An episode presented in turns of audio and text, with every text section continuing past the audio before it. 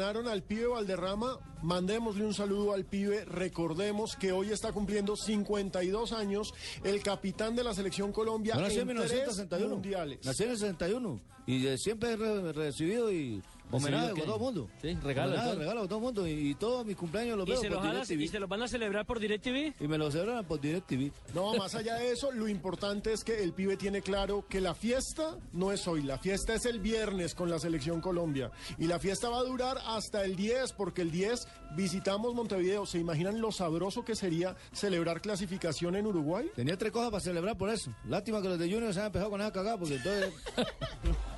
No, es un accidente, pibe. Hombre, Cualquiera puede perder, pibe. Antes de irnos a la pausa, señores, escuchemos este pequeño homenaje al pibe Valderrama en su cumpleaños. Recuperando la pelota, Fede Rincón deja para Víctor Hugo, necesitaba salida para Anthony Dávila. Pica, pica, pica. Anthony corre, porta del área. Anthony se frena por derecha, va cruzando una pelota buena para Aristizábal, le quedó el pibe. Métalo, pibe. Métalo, golazo. Golazo, golazo,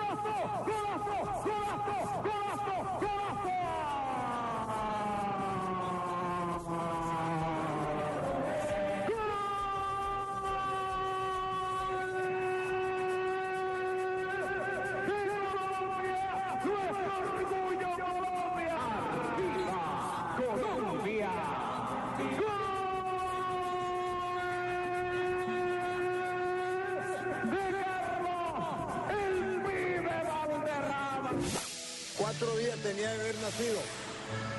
Cuando nosotros disputamos un campeonato aquí juvenil y cuando estábamos festejando o dando la vuelta olímpica de campeón, bajó la mamá con él y, y se lo presentamos a un argentino que todavía vive aquí en el rodadero, se llama el Turco David. Y él cuando lo vio, yo le presenté al niño. Cuando le alzó la, la, la sábana donde él estaba arropadito, expresó la palabra como dicen allá ellos en Argentina. Está bonito, che, bonito el, el pibe. Porque allá como que le dicen pibe a los niños. Bueno, el Pibe Valderrama siempre fue un gran jugador.